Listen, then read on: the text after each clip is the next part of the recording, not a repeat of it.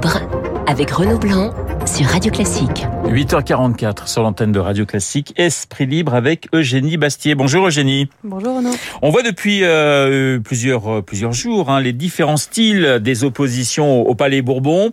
Hier, la, la, motion de censure de défiance hein, de la Nupes sans surprise a été rejetée. Motion de posture a d'ailleurs ironisé euh, Elisabeth Borne hier. Elle vous surprend, euh, la première ministre, euh, par son style, j'allais dire? C'est vrai qu'elle nous a surpris dans sa combativité face à la NUP et, et euh, elle a montré une forme de d'audace rhétorique euh, auquel on n'est on pas on pas habitué de sa part. Mais il faut dire aussi que euh, la France insoumise lui sert finalement de faire valoir. C'est-à-dire c'est ce duo entre euh, Elisabeth Borne et la France Insoumise fonctionnent très très bien en réalité. Je serai, euh, elle, je continuerai à, à solliciter euh, les, les, députés de, de la NUP pour, pour, pour, lui servir de faire valoir, parce qu'on voit bien que cette opposition stérile et incohérente de la France Insoumise, qui finalement a accepté de, de, se voir refiler le mistigris du, blocage en croyant par cela gagner le totem du meilleur opposant, on voit bien qu'elle montre ses limites et elle sert finalement euh, le, macronisme qui paraît euh, finalement une, solution modérée même à une partie de la droite face aux outrances de, de, la France insoumise et, de son immaturité euh, politique et cette volonté de, de, rejouer les élections indéfiniment. Le mot d'anomalie démocratique lancé par Mathilde Panot hier à la tribune à la face d'Elisabeth Borne est effectivement choquant même si on ne soutient pas le, le gouvernement, parce qu'il montre un, un, refus de la France insoumise, qui n'est pas arrivée en tête des élections, euh, de reconnaître sa défaite et de, et de jouer finalement euh, le jeu d'une opposition constructive. Justement, la semaine prochaine, il y aura ce, ce grand débat sur le pouvoir d'achat. Vous imaginez quel type de débat, Eugénie? Écoutez, le, le, le, la question du pouvoir d'achat, euh, finalement, c'est la question la moins clivante qui soit. Euh, politiquement. C'est même le, d'ailleurs pour cela que le, la Macronie euh, et le gouvernement commencent par, par cela, parce que c'est une urgence pour les Français, évidemment, mais aussi parce que c'est peut-être le seul sujet où on peut trouver euh, des points de convergence et de compromis, puisque l'ensemble de la classe politique, finalement, euh, converge dans le paradigme du quoi qu'il en coûte. Personne ne remet en question euh, la surenchère de dépenses. Il y a juste une, finalement une question de degré, euh, mais pas de, de, Personne ne propose véritablement d'alternative au, quoi qu'il en coûte et personne n'ose parce que effectivement c'est très impopulaire.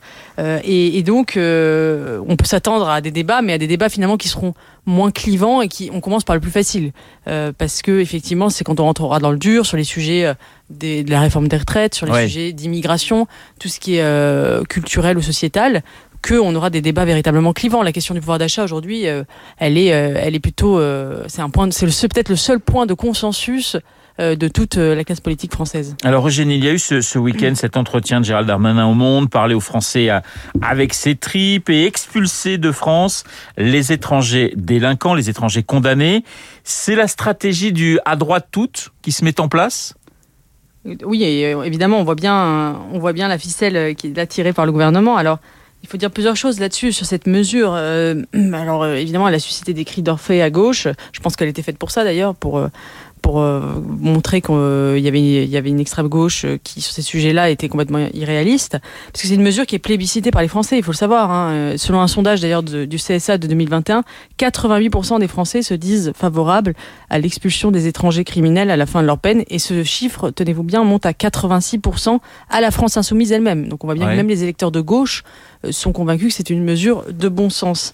Euh, la question... Euh, est-ce qu'elle est applicable, cette mesure poser, c'est est-ce qu'elle ouais. est applicable et ouais. comment elle est applicable Parce que, effectivement, je me souviens très bien qu'en octobre 2017, euh, Emmanuel Macron, réagissant à un fait divers euh, commis par un étranger, euh, un étranger sur le territoire, avait dit qu'il s'était engagé à expulser tout étranger en situation irrégulière comme étant un acte délictueux. Or, qu'est-ce qui s'est passé sous le quinquennat de 2017-2022 Jamais le taux d'exécution des mesures d'éloignement n'a été aussi faible en France. Euh, il est même plus faible que sous le quinquennat de François Hollande, qui était réputé laxiste sur ces sujets. Voilà, il y a, moins de 10% depuis le, depuis le Covid, moins de 10% de, de, de, ces, de ces mesures d'éloignement qui sont effectivement mises en place. Donc on voit bien que le problème, c'est pas de proclamer euh, qu'on va expulser les étrangers, c'est de pouvoir le faire. Euh, et là, effectivement, on rentre dans le dur des sujets, c'est-à-dire euh, qu'est-ce qu'on met en place euh, concrètement? Est-ce qu'il faut euh, augmenter euh, les centres de rétention? Est-ce qu'il faut, euh, comme le dit la droite, jouer sur la délivrance des laissés-passer consulaires, c'est-à-dire aller voir les pays de retour et négocier avec eux, parce que c'est là que ça bloque. On voit bien que tout cela est très flou Ouais. et que on est là dans une proclamation d'intention. Euh, attendons de voir ce qui concrètement se mettra en œuvre parce qu'effectivement, euh, à chaque fois, on, on dit des grandes paroles et puis quand il faut effectivement Donc c'est un- agir, Oui. il, y a des, il y a des difficiles à prendre avec des images qui vont être difficiles, c'est-à-dire des gens qu'on va forcer à prendre des avions, etc. Est-ce que euh, le gouvernement assumera jusqu'au bout cette posture? Euh, Je n'en suis pas du tout certaine, euh, vu les précédents. donc c'est un tantinet démago pour vous? Ah, on, va voir. Alors, ça, effectivement, ça va dans le bon sens. Il vaut mieux ça que de promettre l'inverse. Euh, et ça veut dire que le gouvernement a le sentiment que le pays est à droite sur ces sujets et que euh, il faut agir. Euh, après, effectivement. Euh, comment comment faire pour concrètement le, mettre en œuvre? Vous savez que au Royaume-Uni, euh, Boris Johnson a, a fait scandale euh, dans son dans son majorité même parce qu'il a conclu un accord avec le Rwanda pour rapa- Oui. rapatrier une série des étrangers. Euh, il a trouvé cette solution-là parce que finalement, les, les- les- c'est très difficile concrètement de le faire. Et, et quand il a, il a présenté cette solution, elle a fait scandale parce que elle est difficile, euh, parce qu'elle donne des images effectivement dures, mais en matière d'immigration, il va falloir prendre des mesures drastiques. Alors Darmanin, qui est pas facile à gérer finalement pour pour Elisabeth Borne. Je reviens un petit peu à de la politique un peu politicienne, mais c'est déjà la guerre entre eux. C'est déjà la guerre. Alors euh, effectivement, euh, Il y a eu l'histoire du Stade de France. euh, Oui, Elisabeth Borne a dit bah, a si, on, si on a perdu quelques quelques quelques députés, c'est à cause du euh, du problème du, du, du Stade de France. On sent bien que ça va être très tendu entre le ministre de l'Intérieur et la Première ministre. Pour le moment, il a, il a gagné ce, la première manche de ce bras de fer, puisqu'Emmanuel Macron l'a non seulement gardé au gouvernement, mais promu. Oui. Euh, son histoire de, de, de mœurs euh, a été aujourd'hui euh, bouclée, puisqu'il a été innocenté Ouais, par la c'était hier, justice. effectivement. ce qui lui donne un certain poids. Oui, effectivement, il y a, il y a, il y a ce, ce, ce bras de fer. Euh, et on, peut lire en tout cas cette proposition sur l'immigration comme une, volonté d'Armanin peut-être de rattraper cette histoire du, Stade de France qui a été calamiteuse et où il avait d'ailleurs embrassé les, trompettes vivre ensemblistes en, en, faisant comme ça, en disant qu'il n'y avait pas eu du tout de relation avec la délinquance en Seine-Saint-Denis euh, et ce qui s'est passé à Stade de France. On voit bien qu'il essaie de rattraper le coup euh, en, en proposant cette mesure ferme sur l'immigration. Autre autre sujet, Emmanuel Macron qui aurait facilité l'ubérisation de l'économie quand il était ministre. Deal secret assure plusieurs journalistes entre la société américaine et, l'ex-ministre de l'économie. Titre de Libération ce matin, Bercy beaucoup. Euh, le son de cloche est tout à fait différent dans les colonnes des Échos, euh, du Figaro et, de l'Opinion. Par exemple, Nicolas Bétou euh, parle d'un non-événement. Alors pour vous, Eugénie, c'est un scandale ou une fausse polémique? Je pense que c'est un, faux scandale dans le sens où aujourd'hui on, on appréhende les choses que sous le prisme du scandale. Il faudrait qu'il y ait des choses à révéler, des secrets à dévoiler, euh, cette espèce de culture de, du dévoilement qu'on a en permanence, euh, comme si finalement Emmanuel Macron avait caché euh, son, ses, ses- liens avec Uber et qu'on on les révélait soudainement. Je pense qu'il y a plus, on n'est pas dans une affaire de corruption, mais de conviction idéologique. Il est vrai que euh, Emmanuel Macron a soutenu Uber euh, et a soutenu son implantation en France. Après, on peut discuter effectivement des méthodes de lobbying, etc., mais elles sont généralisées. hein. Il n'y a pas que Uber qui les pratique. Euh, ce qui est intéressant, je trouve, c'est finalement le, la conviction idéologique qui animait Macron à l'époque en tant que ministre de l'économie, une conviction néolibérale dans le sens vraiment idéologique du terme, c'est-à-dire l'idée que de la disruption créatrice, cette idéologie de la mobilité absolue, cette idée finalement qu'il va faut casser les, les vieux systèmes. D'ailleurs, ce qui est intéressant, c'est que Macron lui-même a été à la politique ce que Uber a été au taxi, c'est-à-dire qu'il est venu euh, euh, disrupter les anciens partis politiques. Et il a euh, finalement brisé euh, des monopoles. Il est Comparaison audacieuse mais intéressante. C'est le Uber de la politique. Et, et- et ce qui est intéressant, c'est de voir le retournement. Ouais. C'est-à-dire qu'aujourd'hui, Emmanuel Macron n'assume plus le, Ma- le Macron qu'il était hier, puisque c'est le président du quoi qu'il en coûte, de la protection, qui va nationaliser E- EDF, euh, en, en en faisant voilà une entreprise publique à 100%.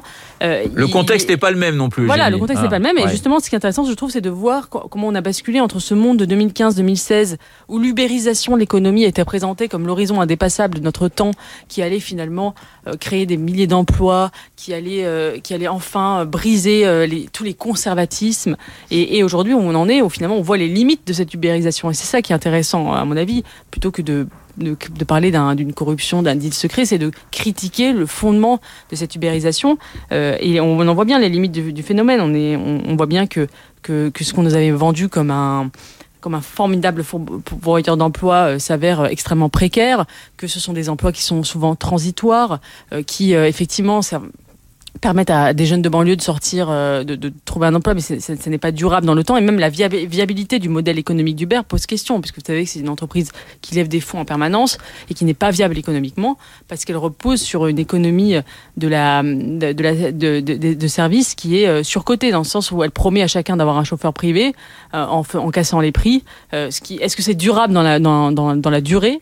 Est-ce que c'est viable? Rien n'est moins certain. Et c'est cette économie de, de l'ubérisation qui aujourd'hui euh, est en pose question. Et d'ailleurs, partout dans le monde, euh, Uber est confronté à, la volonté des États et des législateurs de, contrôler euh, son, système et de, et de le rendre plus viable, en tout cas plus durable, notamment par le salariat. Alors Eugénie, nous reste deux minutes. J'aimerais qu'on parle de cet article dans votre journal dans le Figaro. Avis de tempête sur le royaume de Mickey, c'est-à-dire en page 4 et 5 du Figaro ce matin.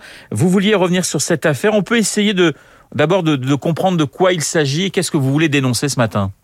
Oui, alors c'est très intéressant ce bras de fer euh, entre, entre le gouverneur de, Floride et, euh, Disney, euh, qui à mon avis est symptomatique de la, des guerres culturelles qui aujourd'hui agitent les États-Unis, notamment autour de ce qu'on appelle le wokisme, cette volonté de mettre en avant systématiquement toutes les minorités, et, et, qui est emblématique du fait que les guerres culturelles euh, gagne tous les champs euh, de, la vie culturelle, y compris euh, le champ de l'enfance, de l'imaginaire de l'enfance, des dessins animés, puisque Disney assume désormais d'être une, multinationale extrêmement progressiste, qui met en avant dans ses dessins animés des thèmes LGBT, qui, qui par exemple assume une part de, une forme politiquement correcte très très forte. Par exemple, vous savez que Disney Plus euh, à, déconseiller le, dessin animé Dumbo au moins de 7 ans parce que soi-disant les corbeaux seraient racistes. Et, donc on voit, on voit bien qu'il y, y, a ce bras de fer qui, qui se joue.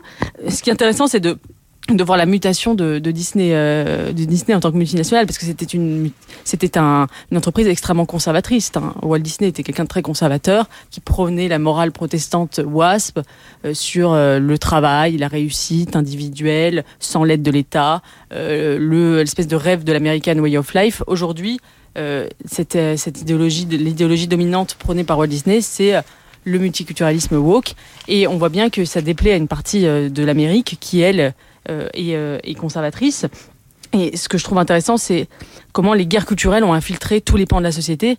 Et je crois que c'est notre rôle en France, en tout cas, de, résister à, cela, c'est-à-dire essayer de préserver des espaces qui soient comme ça euh, en dehors de ces guerres politiques et culturelles, et notamment l'espace de l'enfance qui devrait être dégagé de, ces enjeux idéologiques et être un, voilà un, espace d'universalité commune et pas de, de, de, de, ces, de ces clivages qui sont extrêmement euh, destructeurs pour la société. Et voilà, les fractures de la société américaine, eh bien, vous pouvez euh, les lire, la comprendre peut-être un peu mieux avec cet article euh, du Figaro en page 4 et 5 en Floride, avis de tempête sur le royaume de Mickey. Merci Eugénie d'avoir été ce matin dans Esprit Libre, comme d'ailleurs tous les mardis. Il est 8h58 dans un instant. Nous allons retrouver Charles Bonner qui est déjà dans ce studio pour la météo et pour l'essentiel.